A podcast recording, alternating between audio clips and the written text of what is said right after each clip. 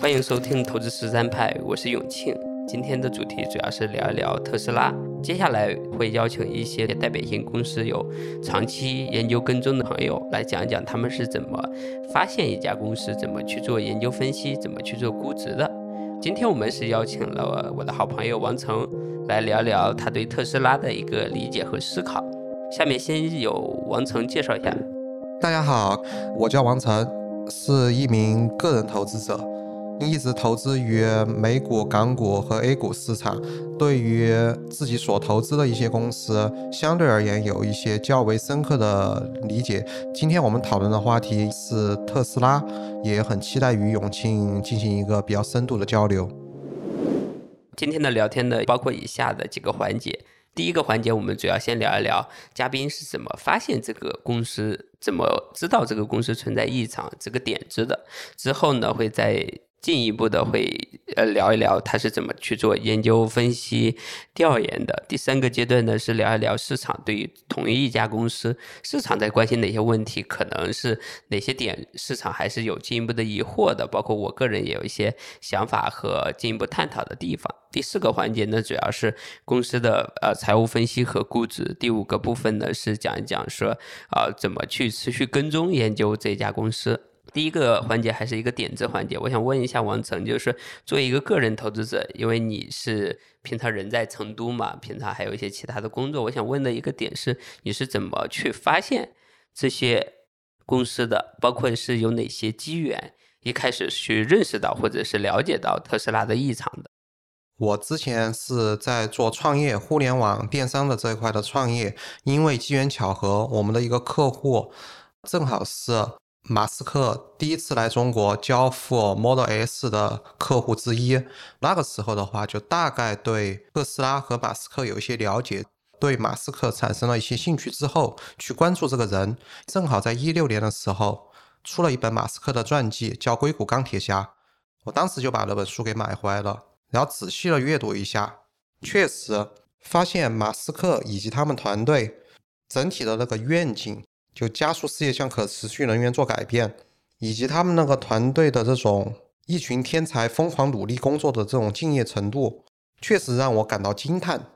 我认为投资其最主要就是选人，选好一个好的创业者，或者选一个好的团队。而马斯克以及他们的团队符合这样的特征。宏观来看的话，世界本身也是处在从传统能源向新能源转变的一个。过程中的这么一个大趋势，当时 Model S 和以及过两年的 Model X 出来之后，我真的去线下体验了好几次特斯拉的实车，跟我们的传统燃油车真的很不一样，真的就是一个全新的一个物种。甚至我建议我朋友做汽车销售的朋友，他做燃油销销售嘛，我甚至建议他，我说要不然你去干新能源，到特斯拉里面去工作，更深入的发展。所以说，基于对马斯克。以及他们团队的深入的了解，他们的使命、愿景、价值观，以及说这个行业本身的一个大趋势，再叠加对产品的一个深度的个体验，就已经可以支撑我去完成特斯拉的这初步的建仓。这就是当时投资特斯拉的这么一个点子的来源。你刚才提到说，你看硅谷钢铁侠之后，很重要的一个事情就是。他在什么愿景、价值观或者团队上给你留下比较深刻的印象嘛？具体哪些点让你觉得说这个公司确实和一般的这个造车企业是不太一样的？首先，我觉得有几个点判断马斯克到底能不能成。第一的话是看整个市场的一个需求到底有多大。像新能源这个市场中，传统能源如果转换为新能源，意味着所有的汽车。都要完成一次能源上的转化，那这需求首先来说是比较大的。第二，现整个行业有什么样一个痛点？因为传统燃油车它不能 OTA，然后以前的电动车又丑，性能又差，这些都是痛点。但是在 Model S 或者 Model X 上，这个被很好的去解决掉了。所以说，这是站在一个行业痛点的一个角度，或者产品痛点的一个角度去分析。当然，马斯克打造了 Model S 和 Model X 这样在中国市场比较不错的产品。那他团队或者马斯克本人有什么一个特质能够去支撑他去成功？就马斯克本人来说，他是一个连续的创业者，而且是经历了互联网创业，前面的 Zip2 以及后面的 PayPal，然后再去转身投入太空领域，SpaceX，其他这时候对制造业也有一定的了解，对互联网也有一定的了解，再去做特斯拉。那么正好这个时代的话，是往新能源做改变，不仅是需要你在物理上。在工程上具备有一定的优势和能力，这在它 SpaceX 上会有一定的体现。谈到工程的能力，因为它本来就是物理学专业的一个硕士，然后再加上它在互联网领域的这么一个创新性的产品 Zip2 和 PayPal 的这么一个产品的推出，把两者有效结合到一起的话，那就更加有效去推动整个新能源产业或者特斯拉的智能化，或者到甚至到后面的自动驾驶。有这么一个基因在这里，能够去支撑它做好特斯拉的一个最重要的原原因。我第一次看硅谷钢铁侠，可能就比较很后面了，就有点像二零年之后了。我觉得一个最大的异常点，或者是跟国内新能源汽车一个很大的不一样的地方，就是中国的新能源汽车还是更多从低端慢慢的走量，然后靠政府补贴先活下来，活下来，然后慢慢的。做新一个池子里面的客户，从低价往上面走，有点像典型的就是比亚迪的策略嘛。然后呢，我觉得特斯拉的策略就上来就是比较美国，就是上来先赚有钱人的钱，把最贵，然后最对技术有需求，然后又需要这个装库的这一波人。先搞了，搞了之后呢，就有钱活下来了，有钱活下来去做中间的产品，做一个三十万、五十万的产品，再继续往二十万的产品做，最后在目标是做到十五万，那全世界人民都需要的一个产品，我觉得有点像几个用户池子的持续跨越吧。刚才王曾提到说，其实很重要的是在服务客户的过程中，发现了他的一个标杆客户，他在使用这个产品，以及这个产品确实表现出了巨大的。跟传统产品的一个差异化，也要进一步研究，发现说，哎，这个创始人或这个团队跟很多的人表现出来不一样的特质，对吧？下面就具体一点，我想说，我们可以先从团队跟人方面。最近一段时间，感觉是或者是去年以来吧，大家对马斯克这个人的情况感觉有点分裂。一方面是这个人是还是很厉害的，兑现了很多事实；一方面又在。推特事件上又表现出来了一个巨大的或者是经常的反复。我想知道，说是你持续关注这个特斯拉这么多年，你对马斯克这个人的这个感受跟评价是一个什么样的？你对他们的团队的感受跟评价是什么样的？马斯克的话，他从小就把自己当做科幻小说的主人翁，立志去拯救世界、拯救人类，所以说他是这么一个角色的一个代入感。不管你看他的使命，加速世界向可持续能源做改变。还是让人类尽快成为跨星球的物种，实际上都是他一个英雄主义或者拯救人类这么一个使命的一个体现。然后，马斯克他不光是他自己的使命愿景相对而言比较宏大，比如说他在汽车制造的生产的过程中，他真的也是会顺应一些行业的一些规律，像规模的效应，因为它需要比较庞大的一些生产量，不管是它的。秘密宏图一还是二还是三，都需要就是庞大的生产量，所以说它是顺应着这个规模效应去做事的，或者说他在去做自动驾驶的环节，也是按照人工智能的最主要的三个要素，就数据、芯片、算法这三个维度去做不断的提升，然后再加上行业背景的加持去做这个事情。他也曾经说过，就任何定律都会被挑战，但是除了物理定律以外。马斯克在整个创业过程中，他既有宏伟的愿景，也有很清晰的第一性原理做指导。不管这些原理是物理学的原理，还是一些经济学的原理，还是一些科学的原理去做指导。是支撑特斯拉能够长期发展很重要的一个环节。到他的团队，首先这群人的话，真的是一群天才。就像我们昨天去参观特斯拉超级工厂，工作人员也说到，就是特斯拉招募的每一个人，基本上都是领域内比较杰出的人，相当于是他们的入选的概率，就进入特斯拉工作的概率。比进入哈佛或者清华或者北大的概率实际上都还要低，所以说是一群天才在马斯克一个宏伟愿景，并且按照第一性原理的指导下去让这群天才按照方向去努力、去工作、去达成他们的目标或者制造产品。那你能不能举一个例子？比如说他是怎么应用第一性原理的？这里举个简单的例子。当时特斯拉在去建造超级工厂，就第一家超级工厂，在美国的超级工厂的时候，大家觉得这个事情是完全不可能的，因为当时电池的价格是超过六百美元千瓦时的这么一个价格，现在是一百美元千瓦时嘛，当时是六百美元千瓦时，完全不足以支撑电动车的一个定价，因为这样定价的就会太高了嘛。当时马斯克做了这么一个分析，一个锂电池的构成有哪些？有正极、负极。隔膜、电解液这些元素，对不对？这些东西对应的是哪些元素呢？比如说，呃，锂离子、铜，然后钴、镍。我们把这些元素，我们真的去伦敦交易所、金属交易所里面去查它的价格，按照不同的比例，我们分别去查它的价格，再把它融合在一起。我当时都按照这种方式去大概计算了一下磷酸铁锂的价格。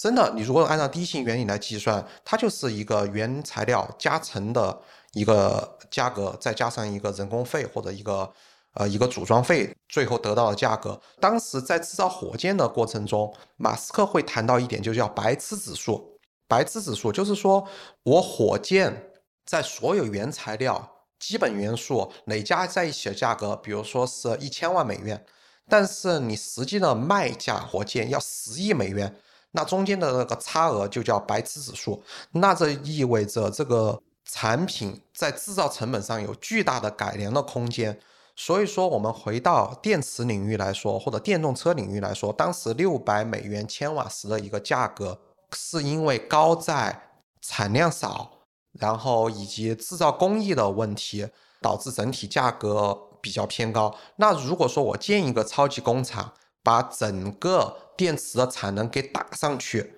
那成本是不是会降到我接近于原材料的价格？当时特斯拉在建超级工厂的时候，它的总产能应该是全世界锂电池产能的一个总和都还要多，所以说它建这么大的一个产能，完全有理由顺着规模效应把电池价格给打下来，让电动车变得更加经济化。对，我觉得这个事情呃也挺有意思。我觉得马斯克第一性原理应用的也比较多。我觉得还有一个典型的一个场景也比较有意思，就是一体化压铸行业里面，之前更多的是有点像流水线的一个生产，包括去焊呀，包括去是去去拼装呀等等，也是很创新的，把应用在小的这个零部件的一体化压铸变得足够大，变成一个超级大的一个压铸。也是属于行业里面第一波的这个技术创新，呃，挺符合第一性原理，降本，减少了它的一个时间占用，减少人员占用。我觉得事后看真的还是挺牛逼的。但是回到他当时开始造的时候，感觉好像大家觉得也不一定能搞得出来，最后发现都给你兑现了。刚才提到说，不同创始人他具备的这个经验或者是这个能力圈是有可能是有差异的，能不能具体讲讲你是怎么看待？这几个不同的老板的，包括比亚迪啊、韦小李，包括马斯克的啊，这会有一些呃差别的点，或者哪些点是需要注意的？这些创始人的一些发言，我其实上大概都看过。比如说像理想，他对于汽车行业本质的把握来说的话，应该是造车新势力里面最强的。他可以很清晰的知道，现在在汽车领域。赢得竞争最主要的就是组织力，他也在往组织力这块去做，并且组织力应该是在整个新思里面做的最好的。然后另外他也知道汽车行业的变化的规律，大概就是第一个阶段的话就是工业化，第二个阶段智能化，第三个阶段自动驾驶。我们反观像未来的李斌，他宣传的点是服务，但服务本身它并不是车企生存或者获得竞争优势的一个主要的一个规律。但是在它服务的过程中，引发了一个现象哈，就是他会花比较多的成本去在改善对车主的服务。我身边也有未来的车主，他们就觉得未来服务真的挺好的，未来在这方面也舍舍得下血本。但这并不是行业的规律，并且它在资本的利用效率上实际上不算太高，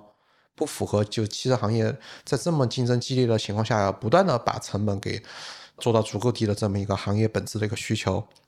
小鹏的话，他对于行业本身的这个规律，他没有发表过太多这方面的言论，所以说我具体也不好说。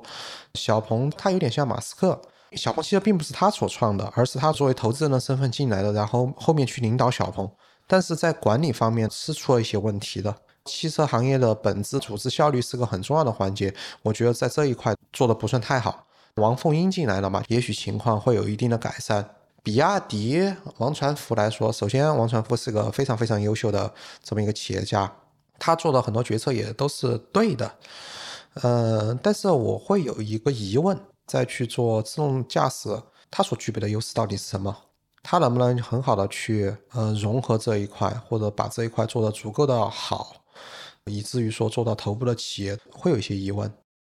呃，下一个小的问题就是说，那我们在评估汽车行业的时候，包括刚才我们提到了这个团队的情况，那呃，另外一方面是行业的情况，或者是它的业务去怎么个展开的。一六年开始关注新能源汽车行业，那时候还是属于偏补啊、乱七八糟的还是比较多的时代。那个时候上海工厂还没有开始建，你从那个时候关注新能源汽车到现在。二三年了，你在这个几年里面，你对这个行业有什么想法的变化，或者是说有些事情的进展是超乎你预期的？有哪些有意思的地方可以分享的？就是新能源这个汽车行业的情况。其实，在整个新能源这七八年的发展的过程中，关键节点也就那么几个。那个时候我应该还没有买特斯拉股票，也还没有关注特斯拉，就特斯拉把第一个终端给打造出来的，就是它的 Roadster。或者说，我们现在造车新势力，我也挺关注理想的。造车新势力把它的，比如说理想 ONE 打造出来的时候，这个就是它它它的第一个终端。然后第二个就是它能够去完成智能化、完成 OTA 的时候，什么是智能化？简单来说啊，就是我们把。原来传统燃油车有可能有上百个 ECU，就不同的 ECU 控制不同的板块，比如说有灯的 ECU，有刹车的，有车的娱乐的这种各种各样的 ECU。特斯拉把 ECU 简化到三个，或者甚至以后可能直接是就是一个中央处理器。那么这样有什么好处呢？就是我每一次 OTA 车子，不管是走娱乐的功能性，或者是做一些性能上的改进，都是可以实现的。比如说像这次特斯拉的新款的 Model 三。Model Y 提速超过一秒嘛，它就是通过 OTA 这样来实现的。但这放在传统燃油车是不可想象的一个事情。而且我至今也认为，很多燃油车企业，甚至一些新能源企业，它虽然可以做到电动化，但它做不了 OTA，就整车的 OTA。我是指，实际上这还是有一定技术难度的。你必须要去做属于自己的操作系统。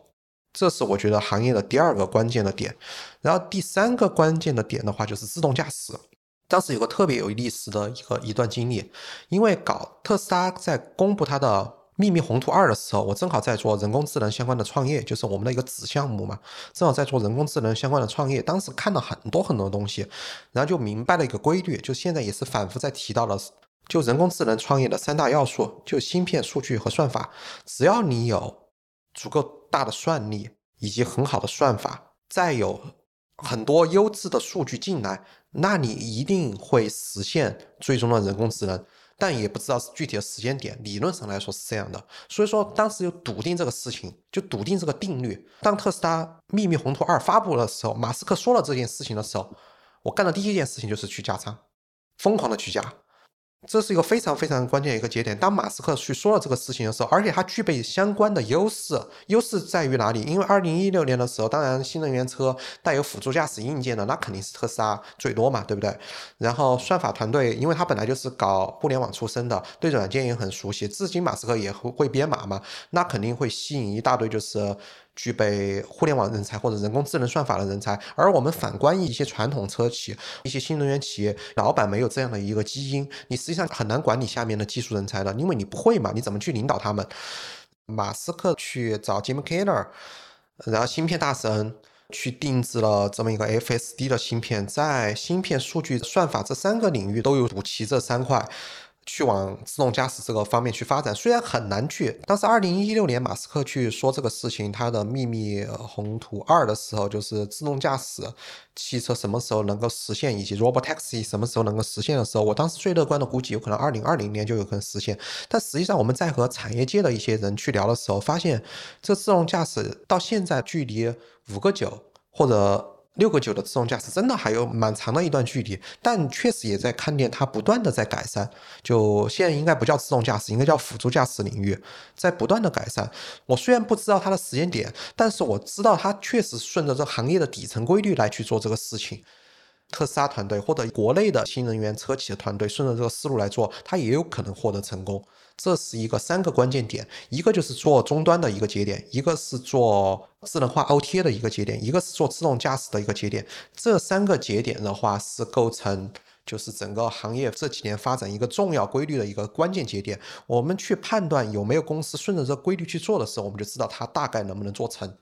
OK，就相当于说是硬件足够强。第二个呢，是它软件也要跟得上，最后呢，还要面向未来提升效率、提升网络效应等等，要有东西。其实我的一些想法就是，很重要的一个时间节点可能是二零一八年、一九年在中国建厂，相当于是它能够把价格打下来，才能把它的这个量补齐，才能有规模效应，才能有未来的更多的信息输入。如果汽车都没有卖出去，那后面的所有的计划就卡在那个地方。还是上海工厂帮助他这个关键环节，帮他做了很大的突破。在研究具体公司的时候，或者是行业节点的时候，我觉得有一个指标就是新能源汽车的渗透率嘛，就是这个核心的节点其实是在二零二零年实现了一个跨越性的大爆发嘛。你对这个事情是有什么样的想法吗？我们就拿手机行业来举例，当时也是在我具体记不到哪年了，就差不多苹果手机出来之后，当时就是苹果第一代啊、第二代啊、第三代这些出来的时候，当时苹果的市场占有率实际上也不算太高，直到 iPhone 四还是 iPhone 四 S 出来之后，那渗透率一下子就起来，就是有个克里斯坦森的一个创新理论，用户分为几类，第一类的话是早期尝鲜者，第二个是早期大众，第三个是普罗大众。第四个就是那种叫后期接受的大众嘛，大概是这个，我有可能说的不太准确哈。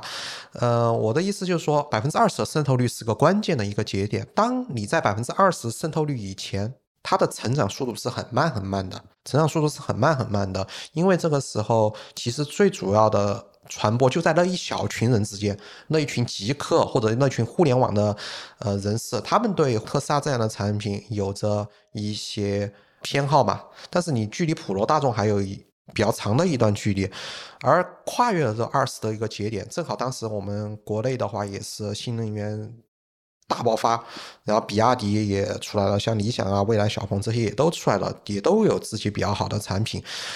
到那个节点的时候，整个市场的渗透率就开始快速的提升，提升的速度超乎想象。最近这儿，我记得前一个月啊，好像都是。百分之三十五了，还是百分之四十的渗透率了？这个速度比起早期大众的渗透率要高很多很多。就王成提到的这个理论，就应该是叫跨越鸿沟理论吧？就是他讲了一个事情，就是说很多时候公司或者行业或者产品，它可能一开始就有。呃，电动车行业其实如果追根溯源的话，它的这个时间周期也很早了，可能跟 T 型车差不多一个时代，只是那个时代的电池太弱了，也没办法做大规模的商业化。最近这么多年，二零年左右的一个跨越鸿沟，我觉得可能核心还是上海工厂建立之后，整个产业链其实获得了订单，获得了行业的机会，获得了一个大爆发，相当于说三十万机器上的车。呃，特斯拉已经卖的很火了。之后呢，这些产业链的上下游都过得还不错。这时候呢，如果一些中国的车企说我愿意去做二十万的车、十五万的车、十万的车，大家都有条件去跟你一起去做。我觉得这是一个很重要的产业链的基础，就是特斯拉引领了这个产业链的形成。更重要的可能还是说，汽车这个品类在二零二零年起着很重要的作用。刚才提到说，第二个是这个宏观经济很差，宏观经济很差，中国的面临宏观经济很差的时候，它一般有几个路径。之前的路径就是搞房地产，第二个路径其实是汽车是属于大众消费里面的除了房子之外的最重要的消费品。如果是大家看零八年、零九年，包括一五年、一六年经济很差的时候，政府的第一个想到的行业，消费类的行业就是呃汽车。那相当说我们有了产业链的基础，然后我们政府对这个事情又有期望，然后呢，新能源车在那个时间阶段，包括车企们有一些产品确实卖的还不错，就形成了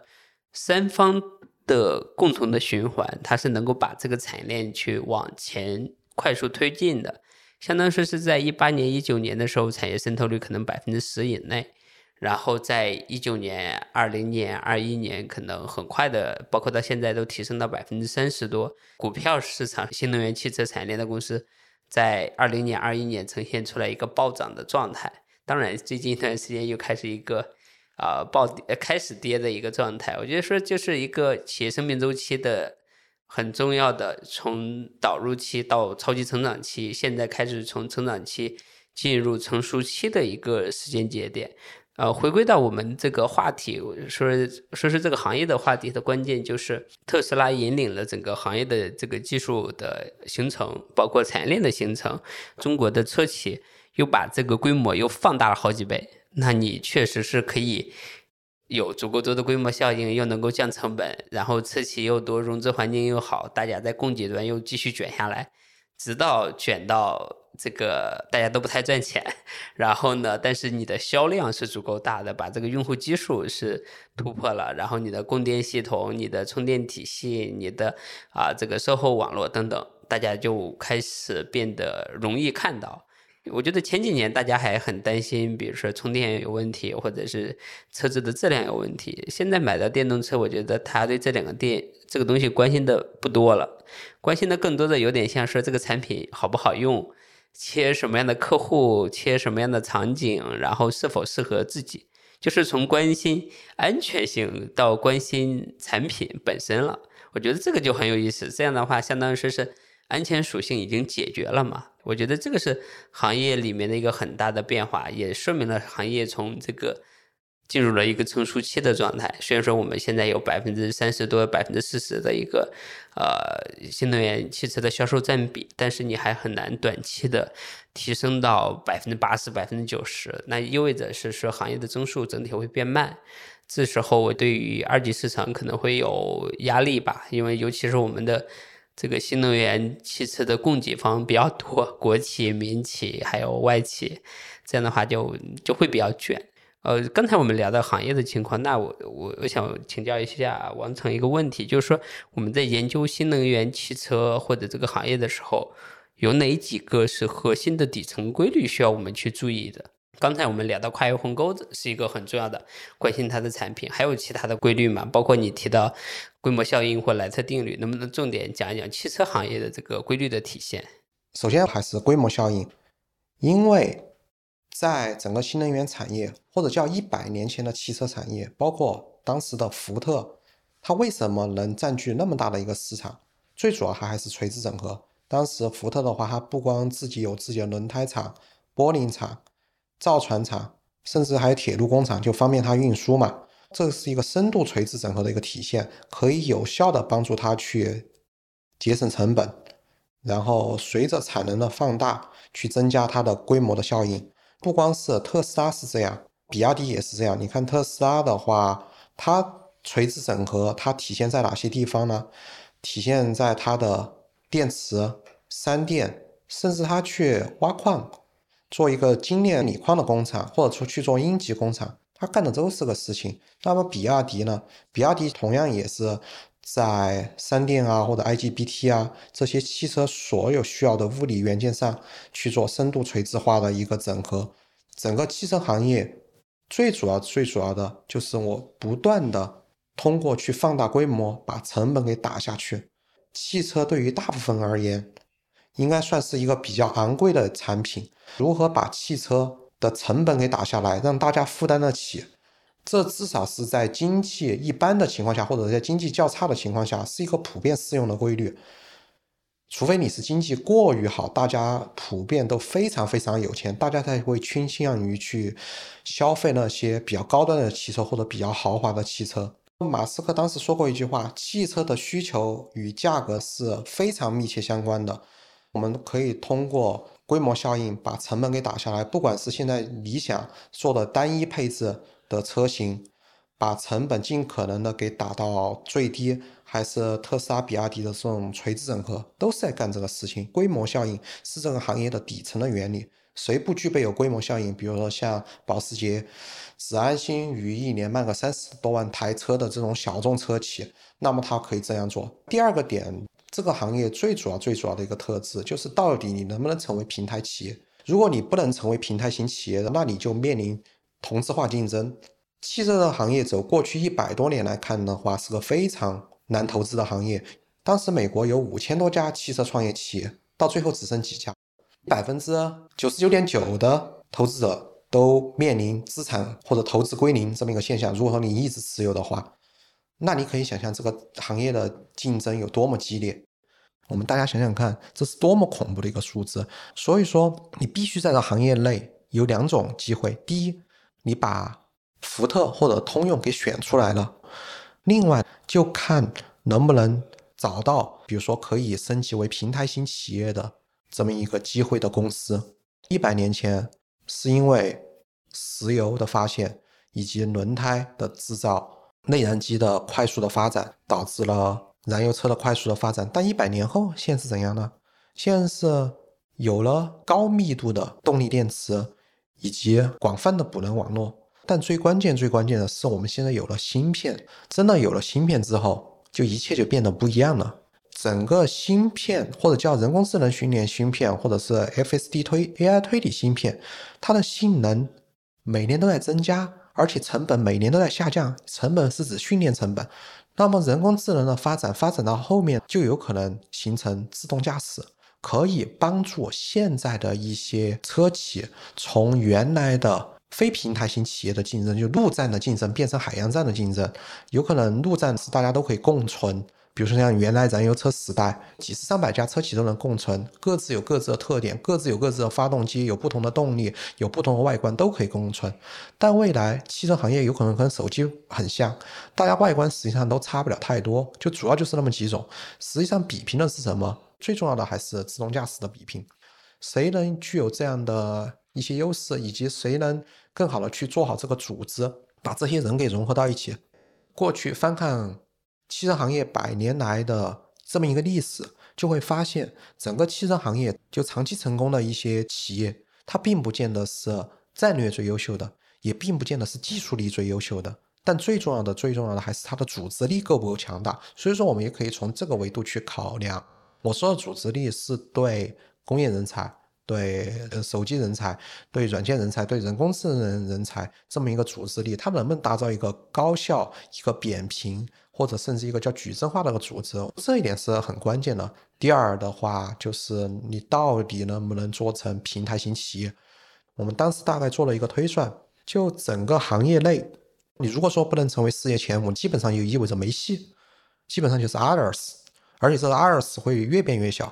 平台型企业的最关键的一个点就是到底能不能实现自动驾驶，就是看你的。芯片、算法和数据，芯片大家实际上可以做的差不多，因为你可以采用通用的方案。算法的话，大家都是公开的算法，只是说看你的工程的能力，到底能不能把一个算法的工程做得足够的好。然后另外的话就是数据，谁拥有最高质量的数据，谁有可能就在这个领域内具备相对而言比较大的一个优势。最后一点，呃，我也想和永清和讨论，或者说播客的朋友讨论一个问题：这个行业。到底是不是像一百年前一样面临的巨大的同质化？实际上，我对这一点我现在还不是百分之百确认哈。因为电池我们已经可以判断它是比较同质化的东西，谁能把这个规模给做上去，那就具备的绝对的优势。那这个行业竞争下来就非常的激烈和非常的惨。智能化的话，到底是不是同质化？怎么说呢？你去做个屏，我也可以去做个屏；你去 OTA，我也可以就慢慢去学会 OTA。那么这个到底具不具有竞争优势？这一点我实际上持怀疑态度。然后说到最后，自动驾驶，自动驾驶对于大家来说，实际上真的是很难很难的一个事情，应该也只有少部分车企能够办得到。但是到最后，实际上大家都会自动驾驶，每一个车企它应该都会自动驾驶，至少头部的。只是说的话，在体验上有可能有那么几个点的差异，比如说你做成八十分，我或者做成九十分，但对于我一个司机或者我对一个乘客来说，八十分和九十五分的差异真的有那么大吗？会不会自动驾驶去打价格战？这个是我真的会有疑问的东西。当电动化、智能化和自动驾驶都不具备非常强大的壁垒的时候，那么最后的壁垒是什么？难道就是极致的制造、极致的成本？马斯克他提到了一个点，他说特斯拉长期来看最具备有竞争优势的，应该就是它的制造力。所以说我仍然对这个或许有那么一点点疑问，但至少目前来看的话，整个平台、平台效应以及规模化以及人工智能。至少是在目前现阶段，有可能未来五到十年或者是十五年内，具备有竞争优势的一些地方。刚才陈兄说了几个规律，第一个规律是叫这个规模效应的规律，第二个呢，其实是最好是它能够形成一个平台，平台型的公司和纯生产型的公司的一个对比吧。我也补充一下，我觉得汽车行业它可能会有一些特殊性的地方，就是。未来是不是说只有少数的三到五家的车企成为呃占领市场足够多的市场份额？我觉得这点我是有一些疑问的。主要原因是什么呢？就是如果你看现在的人口分布和国家分布，它会存在一种情况，比如说像日本，它是有几个车企的；比如说像德国、法国、韩国，包括中国、美国，是因为汽车行业它具备。政治属性，这个政治属性可能体现在两个层面，一个是军事用途，或者是潜在的军事用途。如果是德国的车企，或者是这个美国的车企，都是参与过一战、二战的，或者是被迫的参与的，它是形成一个军事压制的一个很重要的生产力。第二个呢是汽车行业，它是一个为数不多的，刚才提到除了房地产行业之外的一个大的消费品类，相当是一个国家很难。把他自己国家里面的重要消费品类让其他的人占领了很大的生产份额，它不太像我们生产一个服装、一个箱包，我们卖到美国、卖到欧洲，对方会觉得说，反正这个东西很便宜，然后可能品牌商、渠道商都是他们的，他们也可以参与到。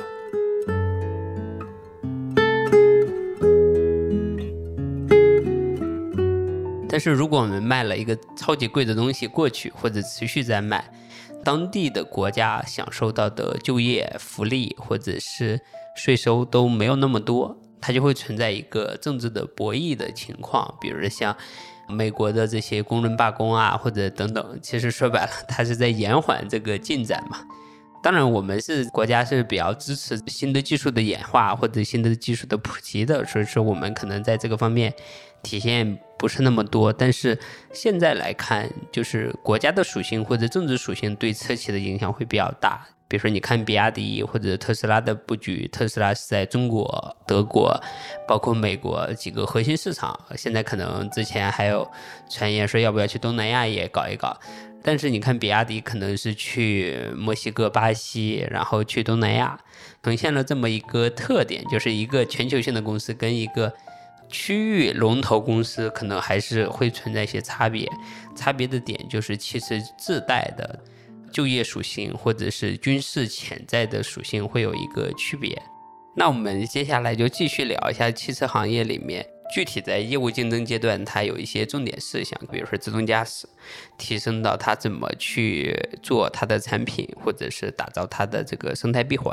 因为特斯拉是少数的 SKU 很少的公司嘛，它的产品的战略或者是业务发展战略，跟理想、跟小鹏或者是蔚来、比亚迪有什么不太一样的地方？直接的感觉就是。特斯拉就有几款车，然后每一款车画像很清晰。比如说像比亚迪就是更多了，就是更细分。然后蔚来呢，产品类型也挺多的。现在这个理想是跟特斯拉比较像一些，就是 SKU 少一些，或者是都是几个产品搞一搞。然后当然，如果像极客或者吉利，它的这个品牌跟产品线就更多了。回归到我的这个问题啊，就是说你是怎么看待？特斯拉整个的产品体系的打造的，以及它的客群的目标的，嗯，说到特斯拉的产品和理想、未来、小鹏、比亚迪的产品有什么区别？首先来说，特斯拉的产品它没有做刻意的定位这么一个说法。基本上所有的人群，如果没有经济限制的情况下，也许都会购买。至少对我而言是这样的。甚至觉得产品有特色，我还会去买几辆。像它的 Cybertruck 的话，就纯粹是个人的科幻艺术风格形成的这么一个产品，当然是他最想做的一个产品。这个到底有没有去做定位，我现在不好去说。但它确实是一个比较革命性或者一个创新性的一个产品。我们回到特斯拉的产品的本身的构架上来说，它没有去做很多个配置，因为在过去的车企，比如说 BBA 啊这些，它有可能一个车型有七八个配置或者多少个配置，然后还给你选装啊各种各样的东西，看似做这些动作的话，有可能会增加车企的利润率，但实际上来说的话。你就算提供一个配置，你把规模打到足够的大，利润率也不会太低的，因为它具备规模效应。如果是同一个配置，那你每一个零部件实际上都可以产生一些规模效应。比如说，就拿理想举例，原来空气悬架基本上是百万以上的豪车才可以用的，但是它通过规模效应，就每辆车都会给你去配空气悬架或者电吸门这样的配置，把原来百万豪车的配置。给下拉到四五十万、三十万的车型，这是可以去做到一个事情，而这一切就来源于单一车型、单一配置这么规模化的一个作用。如果说按照原来豪华车的做法，提供多个配置，看似满足很多人的需求，但我觉得真正要去达到规模效应的这种利润率的话，还是会有点困难。比亚迪为什么它会有这么多车型？也许他们是考虑。说不同的人群有不同的车型的一些需求，SUV 还是跨界还是轿车。但如果说我们尽可能的回到低性原理，把尽可能的简化，就比如说每个人实际上需要的汽车大类，有可能就是轿车大一点的轿车，或者小一点的轿车，或者 SUV 大一点的 SUV，中型的 SUV 或小型的 SUV，或者一个皮卡就差不多了。然后还要说一个比较关键的一个点。就套娃，比如说大众就是一个套娃这个典型的这么一个车企，它成本控制相对而言也做得比较好。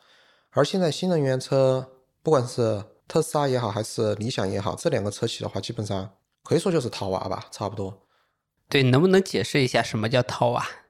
大概就是有一个统一的家族家族的语言的设计吧，就是同样的车灯。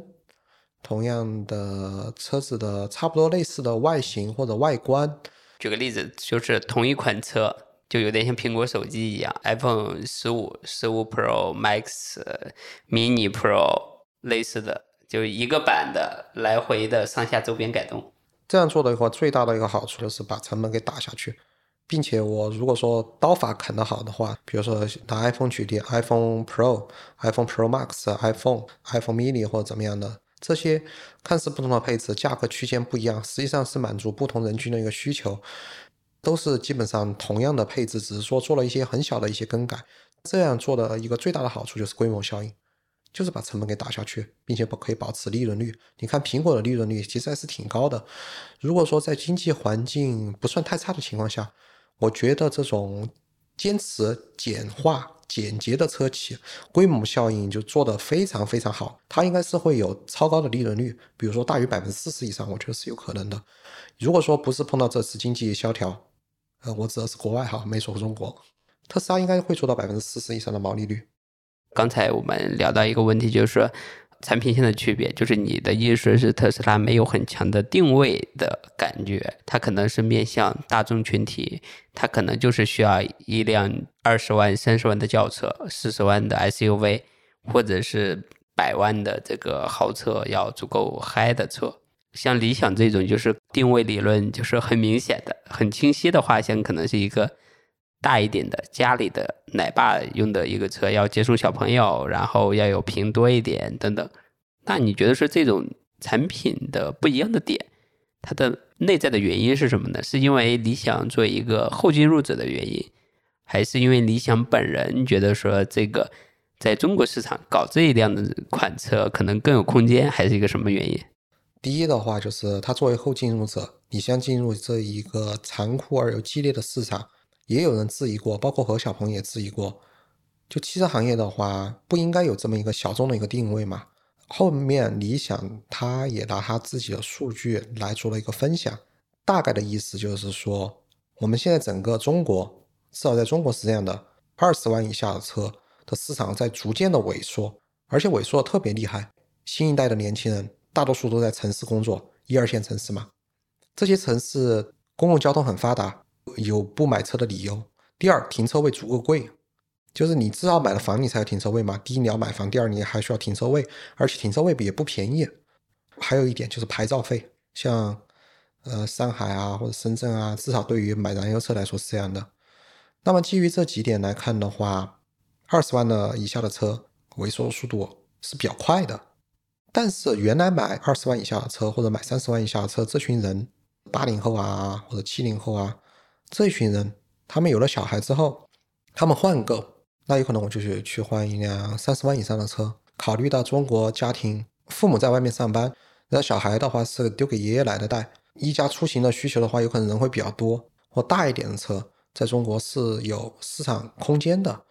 并且这个市场的话，成长的速度相对而言比较快。当时大概做了一个推测，按照同样的增长率来看的话，二零二五年这个市场的话，应该会破上千万辆吧，就市场的容量。然后说到理想的一个家的一个概念，它实际上是以家作为一个切口，就打造移动的家，打造幸福的家。但实际上后面我也仔细思考过，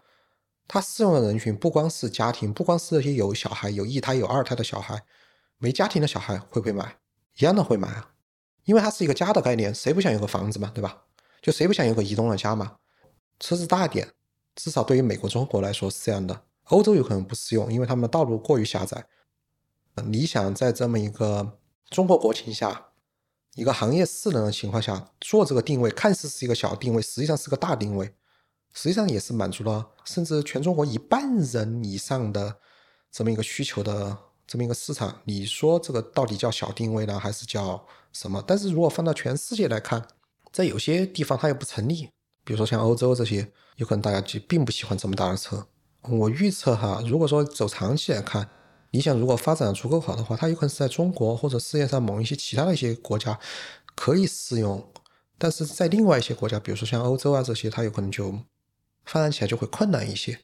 这个观察挺有意思，可能是中国国情下的家庭的用车，它是理想这个产品的满足程度就会很好，但是欧洲或者美国，它可能就是一家三口四口，其实它一个车也就够了。包括你提到的交通的基础设施的一个问题等等。那我继续沿着理想继续问一个问题啊，就是如果是回到二一年，当时市场上或者是大家关于理想其实最多的吐槽，就是说你技术路线的讨论上。当然，现在卖的足够好之后，大家说，哎呀，反正是这个电池这么贵，然后你搞这个路线也更赚钱，更多的人也开始去走理想的这个技术路线了。我记得是在二零二零年还是二零二一年的时候，当时是未来还是销量排名第一的时候，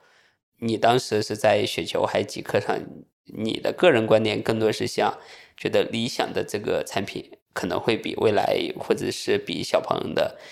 更有空间或者有更大的增长，你当时的判断逻辑是什么？增程式这个东西在中国的国情下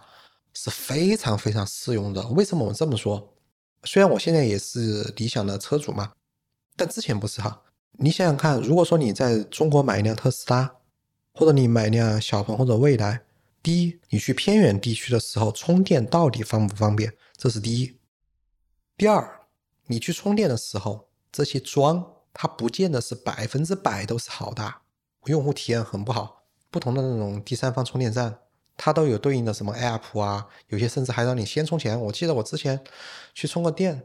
让我先充五十块钱再充，然后我还剩了几块钱，我想退也退不出来，就很尴尬。比如说，包括特斯拉的超充网络也很好，但是我还想说的就是，整个有效充电网或者是高效补能的充电网的密度实际上并不高的。大多数补能的话，实际上也需要。半个小时或多久？我出去玩儿，我不想给自己添麻烦，我想自己舒适一点、自在一点。作为大多数人来说，也不愿意就是每次充个电要等半个小时吧。这个就具备了增程的它一个可发展的这么一个空间，或者叫混动可发展的这么一个空间。因为你不想让你的那个旅程不自由吧，这是很重要的一个点。除非你现在能解决五到十分钟之内能充电个百分之八十，那跟燃油车的补能效率差不多。关键一点就是补能效率的问题。但至少在二零一九年或者二零二零年的时候，就行业内的电动车的补能效率做的不够好，所以说增程的路线它是有它的空间。我们长期来看，或整个混动来说，中国有很多燃油加油站，这加油站你说电动车来了就把它全关了吗？加油站设计的很好，因为它都占据了一些比较重要的位置，而且密度也很高。如果说我能有效去利用这个加油站的网络，那我在补能上那就具备有绝对的优势。现在大多数家庭住的小区，有些是老小区，它不具备安充电桩的条件，或者没有车位，所以说走基础设施来看，走补能效率来看，都有混动或者增程存在的这么一个空间。就相当于是给电池加了个充电宝。比如说我现在车就 L 九嘛，我六个月基本上没加过一次油。如果说我都在成都范围内走哈，六个月都不加一次油，远途用油，近途用电，所以说这是一个很好的一个产品。当时的那种情况来看的话，是这么一个很好的路线。对这个事儿呢，我还想继续问啊，就是因为当时说白了，如果是在一个电池持续涨价的一个周期里。增程路线会比纯电池路线逻辑上你成本更 OK 一点，包括你刚才提到的是里程焦虑，或者是充电焦虑，或者是远程的预期，其实这个影响也很大。再加上又是一个家庭客户需求，其实是增程式它是满足这些需求的嘛，它还挺符合。这个使用场景的或者这种感受的，我记得当时大家讨论的时候有一个数据还挺有意思，说买了理想的车，然后拿着理想车去远程旅行的人或者次数占比其实足够低的，相当于说是你为了一个不是那么高概率或者是高频次的需求，采用了一个中间路线，跑得远你就坐高铁啊什么，你直接去就完了。很多人可能一年也。不会开着理想的车去跑很远，比如说就江浙沪，你就跑一跑，其实大部分充电还 OK 嘛。在做调研的时候，或者说在研究的时候，怎么区分它是噪音呢，还是真实的？这个有什么样的心得和历程吗？呃，这个来看的话，就拿我来举例，我第一次买的是一个吉普嘛，拿第一次买燃油车的一个经历，我总会去幻想我要去多远多远的远方。买了之后还不一定去，对，是这样的。就我总会幻想我要去多远多远的远方，但回到说增程式或者纯电这样来比较的话，谁愿意就自己因为买了电动车而自由就被受到限制呢？这是一个很关键的一个点，很符合人性，是吧？OK，我们还是回到这个判断公司行业话题，就是第一个是你对特斯拉的这个观点，就是它没有很强的那种定位感。但是它提供了全市场最需要的最大众群体的大单品，坦白讲是一个大单品的逻辑，打到全市场，然后最大的呃这个规模开足马力，然后生产就完了，然后使劲降成本，然后让参与者都比较受益。第二个呢，我是想讨论的一个问题就是。这个毛利率下降的问题，一方面有可能是因为需求端比较弱，也有可能是它的在因为莱特电力率它可以持续降成本，它具备去降价的可能性，就是降价跟毛利率结合吧。站在马斯克的视角，其实他对他来讲，可能最重要的还是销量嘛，因为销量具备规模效应，然后能够把整个链条拉起来。现在的情况就是这个为了销量。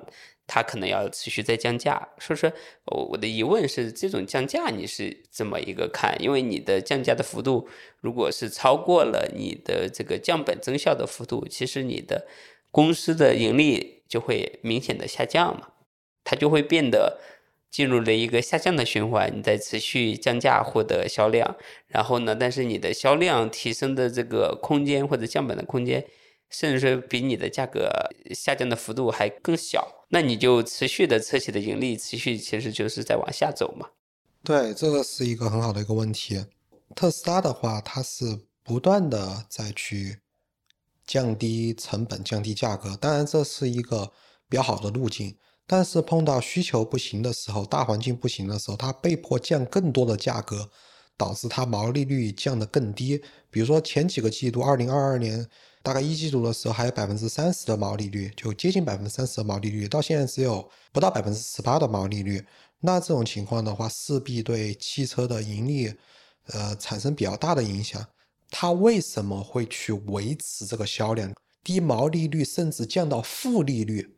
面临亏损，拿自己储备的现金资产去去应对这这段时间。当然，这是最极端的情况哈。一方面是生产端的一个需求嘛，维持这个增长，但另外更重要的一点，因为它每一辆车的话，实际上都是带一个感知硬件的 HW 三点零或者四点零的这么一个车，现在应该普遍都是四点零。这些车的话，实际上对它来说是个资产，每个车都在收集数据，收集人类驾驶员的优质的数据，帮助它迭代改进算法，实现更快的程度去完成自动驾驶。所以说它必须要维持个销量，因为当它销量能够继续的增加，不断的增加，不断的增加，它就能更快的去达成自动驾驶。我们也知道，就是应该大多数人都会去了解一个事实，就是说一旦自动驾驶真的成立之后，那么汽车利用率的话是现在有可能十倍，那整个公司包括它的 Robotaxi 计划，整个公司的资产或者整个公司的市值也可能成比较大幅度的一个增长。当然，如果说经济环境足够的好。它毛利率也不排除上百分之四十，因为之前都到了百分之三十嘛，对吧？如果说需求足够的旺盛，那它价格甚至都会往上去调一调、涨一涨，是不排除这种可能性。我不知道你是否看过一些数据啊，比如说多少是在中国市场卖，多少是在德国或者是北美卖，因为。在国内的这个自动驾驶感觉没有那么容易铺开嘛，就尤其像特斯拉这种公司，但是在欧洲、在北美其实更容易铺开。理想的情况下，就是在国内它是要足够或者还比较赚钱，在那边足够大的销量，然后形成有个赚钱的池子。但是感觉特斯拉的情况虽然说现在还是赚钱，但是它有点像。没有存在那种区域性的收割，比如说有一些品牌可能是在欧洲地区就不太赚钱，但在中国很赚钱。它是搞了这个地域性的这个差异性策略，但特斯拉有点像全球都一个策略，甚至是是都比较一致吧，或者定价上其实偏差没有那么大。我想知道说这一个点就是是因为它是直销体系的原因，还是说是对于这个公司来讲，它还是想做的是一个全球性的。自动驾驶的公司，现在我牺牲的是一年或者是两年的收入和利润，但只要我能够熬到那个自动驾驶普及开来，我那一块的这个资产的价值，或者是用户的价值，或者收入利润，会比现在的这个卖一辆车赚钱更长期、更持久。你对这个事儿是有有什么样的想法吗？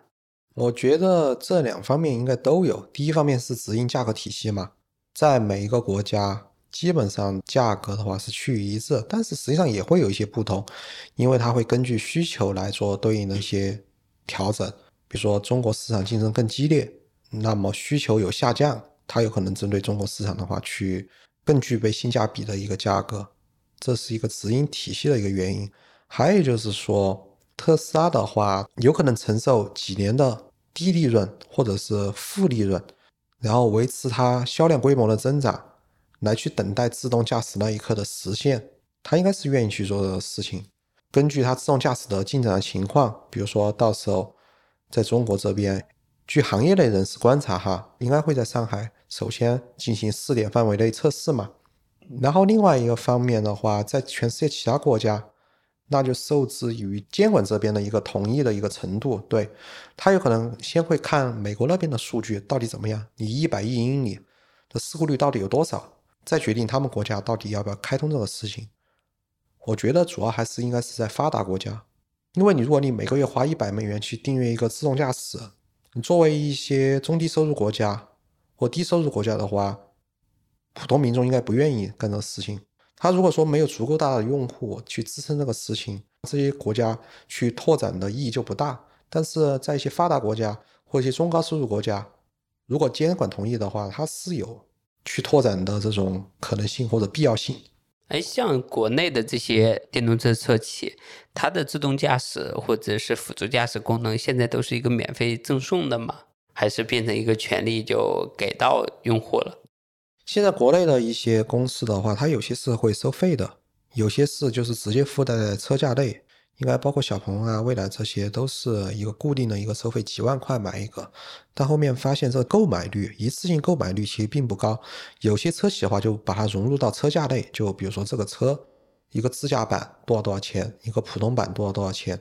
就大概这么一个。就相当于是是一次性先收个大会员，持续终身会员了。如果搞得很好，到时候有可能变成车是车的钱，驾驶是这个自动驾驶的钱，变成分开收费了。对，还有就是有些车企的话还会搞订阅制，比如说未来，比如说六百多块钱一个月或者多少多少。一方面取决于车企的销量的规模，因为你只有足够大的规模，你才有足够大的订阅量，才有足够多的数据去改善你的算法，把自动驾驶做得更好。第二是依赖于自动驾驶体验度到底做得好不好，这两点是相辅相成的。只要你销量足够高，足够有规模，然后你数据足够多，去改进算法啊这些。才能把这块事情做得足够好。当你这一块规模和体验度足够好的时候，你就具备有一些竞争优势去收这个费用。但至于这个到底打不打价格战，现在还不好说。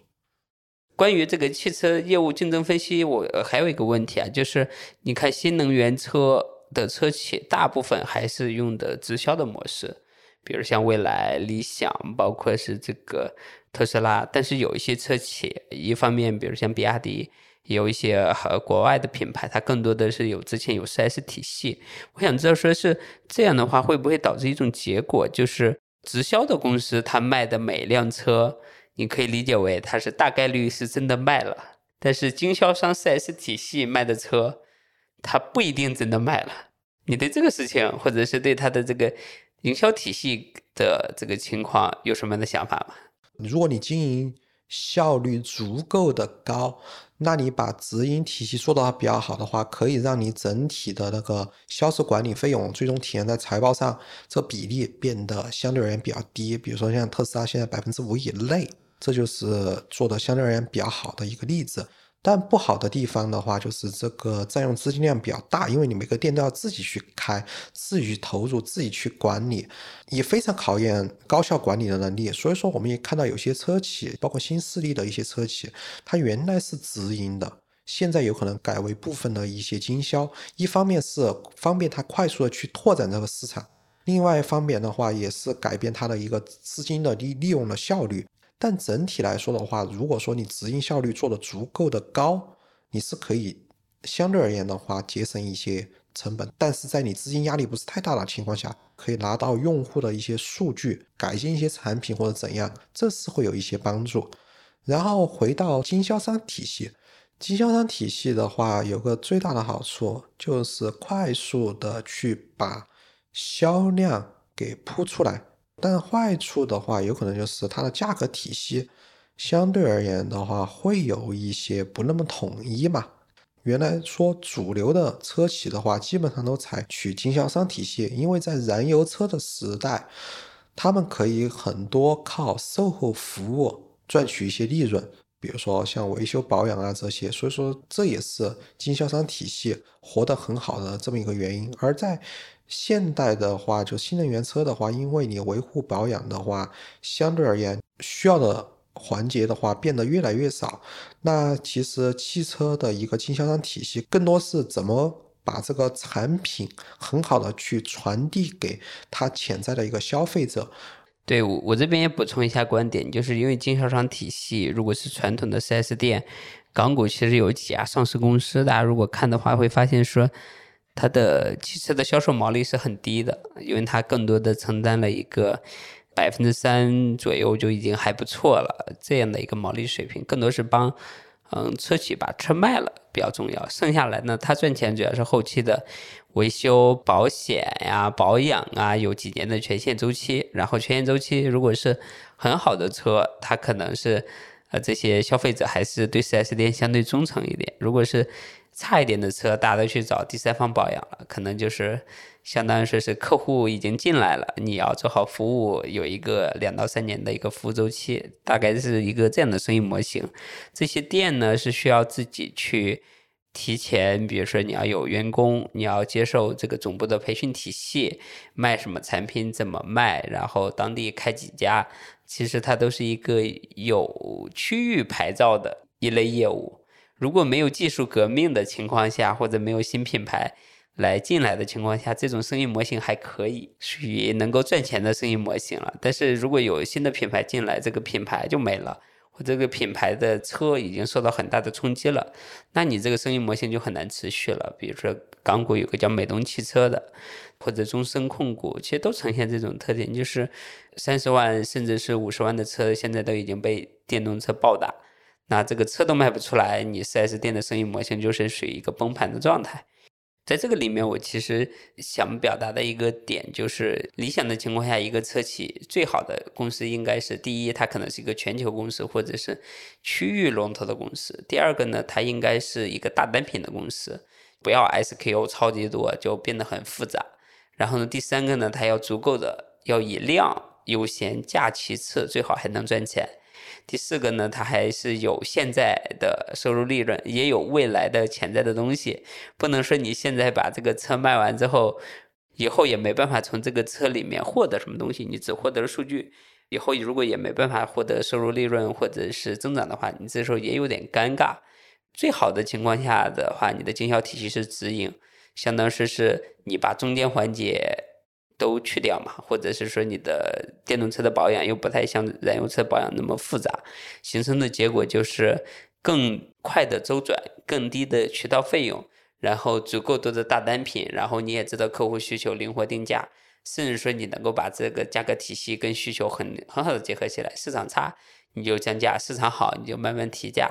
然后形成这么一个灵活的制造业。其实这个挺像那个。有些行业想做的柔性制造或者柔性定价，就是你既触达终端，你又负责生产，你还能够灵活定价。我觉得，如果是这样，能够进入一个正循环周期里，你的呈现的状态是量增加，价维持，甚至慢慢下降。然后呢，你的下降幅度会小于你的规模效应带来的成本下降，那你的利润增加的这个数据会好看一些。同时呢，你还有你的这个未来的潜在的自动驾驶或者等等收费的可能性。但是你在负循环周期就比较尴尬了，就是你的竞争阶段这个需求偏弱，那你的这个量会受到一些影响。你为了你的销量的增加，你就把价格降下来，然后你的毛利或者是净利率就会下降的比较大。如果看同比、看环比，会感觉公司在变差。你的自动驾驶现在还处于一个投入期，又没办法产出结果，就会给人的感觉没有那么好。所以说，一方面是在正循环周期里，这种直营体系能够发挥出来更大的作用；但在负循环周期里，它也会暴露的比较明显。如果我这时候有个经销商体系能够囤一些货，其实你的这个幅度看起来就会好很多。这叫有操作过或者有影响的空间了。这个就是我对汽车行业的一个想法吧。当然，我对汽车行业之前也看的比较少。我感觉就是一个从成长期到成熟期，现在是一个很卷的状态。包括我们刚才提到的一些规律的情况，包括是竞争的情况、产品的情况。我觉得其实还要可能要考虑一下国情的情况，就是国外的企业大部分无论是破产的还是没有破产的，他们其实都是一个对于这个国家来讲，可能这个行业就两三家公司，其实它的重要性其实是比较强的。刚才我提有提到这个政治或者是军事潜在的可能性，导致的一个结果是这种产能的退出，它不像有些行业的产能退出那么快。比如像手机，其实品牌其实大家能记起来的没有那么多，现在已经没那么多了。当年可能每个国家还都有一些品牌。另外一个呢是到中国的国情下，它又会存在一种情况是有国企、有民企、有混合制，然后这个退出的速度。又因为我们的资本市场环境或者是地方政府的影响，导致的一个共同的生态体系是，这个退出的这个力度会慢。如果在国外大家卷完了都不赚钱，有的都破产了，咱们这个产能的这个出清速度会偏慢，就是会导致的一个结果是它的竞争周期可能会变得长。如果是竞争周期变得长，那可能一部分车企。的亏损周期，或者是这个难受的周期就会变长，或者是它不是那么快做产能出清。它这种行业就会僵在那，有点像新能源电池一样，哇，一堆公司都在搞，每个公司又不想破产，每个公司又拿了很多钱，或者当时定增拿了很多钱，啊，也获得了各地地方政府的支持，那他大家都维持着。去国内搞得差不多，就去国外卷。但是如果需求又没没有起来，那只能大家一起承担亏损。当然现在还没亏钱，就会变得比较难受。我是觉得说这个是我们要做汽车行业股票投资的话，可能是需要考虑的事情。当然，如果你能判预判到有些行业的变化，或者是呃竞争格局的变化，或者有些产能出清的变化，我觉得那就很好了。巴菲特不是之前对汽车行业评论过一句话，他说四个轮子的生意都不太好。我觉得他可能假设的一个前提是，汽车行业在美国市场这么多年，其实整体表现一般，或者是一九四零年之后，当然美国的它那个产能普及率或者是。汽车渗透率已经最近几十年，其实人均的汽车拥有量其实就没有增加了，已经是一个很成熟的消费品了。再加上它有资本开支，它还有油价涨了之后的日本企业进来卷，确实美国的车企表现的没那么好。但是这一波我觉得可能还是有技术革命的原因在嘛，所以说巴菲特投比亚迪还是挺赚钱的嘛。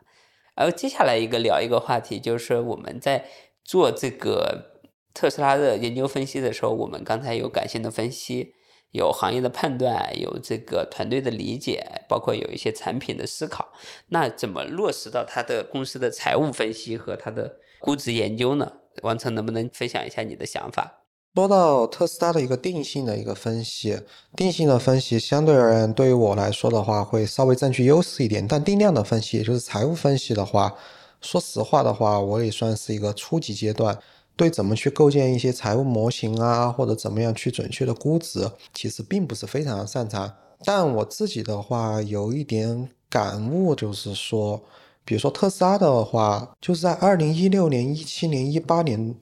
不论怎么去算，都是高估的，因为那时候都在亏钱嘛，对吧？不论怎么算，你都是高估的。那那个时候支撑投资的一个更重要的一个原则的话是。定性分析，我觉得占比比较重。然后到什么时候的话，可以支撑一个定量的分析？比如说像前几个月，就是年初的时候，特斯拉的价格跌到一百块钱的时候，那个时候定量分析来看就特别有吸引力了。一百块钱大概对应四千亿美元，就是当时跌到四千亿美元以下，我觉得不可思议。就当时可口可乐的一个 PE 的话，大概是在二十五倍、二十六倍的样子。特斯拉居然比可口可乐还低，我当时就在想这个有没有搞错，然后仔细分析了下它的一个业务的一个构成，我们把它分为整车制造嘛，然后它的 FSD 嘛，因为主要就其实就这两块，然后能源还有一块，然后整车制造的话，按照它大概一个单价，比如说四点五万美元卖多少多少辆，然后当年的一个销量嘛，再乘一个 PE 的倍数，比如说举例子得出一个两千亿。它出一个两千亿，然后你再算 FSD、FCD，比如说卖了五十亿、六十亿，呃，然后差不多六十倍的话就三千亿嘛，三十倍的话就是差不多一千一千五百亿，比如说五十亿来说，就一千五百亿，大概的话，举例子，这两个相加起来的话，五千亿或者叫五千亿这个范围内嘛，呃，我当时是这么来去加仓特斯拉的，就当时跌到大概就是在一百多的样子吧，一百五六。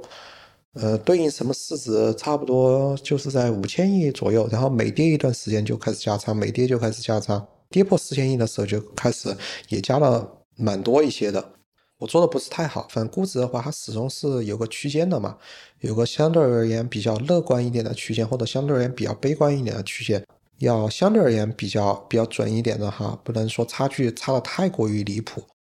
OK，所以说是我们在计算估值的时候，就是相当于说把它的业务拆解成几个模块，对吧？比如说汽车业务、F 四 D 业务、新能源业务或者光伏业务等等，偶尔还搞一些储能等等，就是分开计算它的这个估值，分开算出来它的这个收入利润，最后加总算出来它的一个整合的市值空间，然后跟现在的市值空间做对比，大概是这个逻辑，是吧？OK，那我想知道的一个点是，因为我们当前基于历史情况、基于现在情况做出来一个计算和假设，然后那我们面向未来，因为事实是正在变化的，甚至这公司还有一些新的业务有可能在推出。那我们对于特斯拉这种公司或者新能源汽车公司，我们在研究跟跟踪的时候，有哪些的数据指标，或者是有哪些的事实是需要我们在持续跟进的？最关键应该跟踪研究的就是特斯拉到底有没有去做好它的规模效应，有没有把成本打下来。比如说比亚迪有一天比它做得更好的话，那我就会去怀疑特斯拉垂直整合的一个能力。那另外的话，它到底自动驾驶能不能做出来？自动驾驶的话，如果哪天我发现就是它实现的距离还比较远，就至少距离有个三五年、七八年或十来年都才有可能会实现的话，那会谨慎的去思考它目前的一个估值。按照就是我们之前分析的主要的那个行业规律来说的话，我会重点去观察这几个方面。然后还有就是它的一个团队的一些创新技术、商业化的情况会如何，会对公司产生多少的贡献、正向的贡献、利润的贡献，包括它一些关联的一些业务。比如说像 SpaceX 啊、Twitter，呃，也不叫 Twitter 了，现在叫 X 平台，对它推广的贡献，或者对它就是产品工艺上的一些这些贡献，这些也都会关心。那最后能不能讲一下你在研究特斯拉或新能源汽车行业里面有哪些比较好的信息源、数据或者是这种书籍推荐的？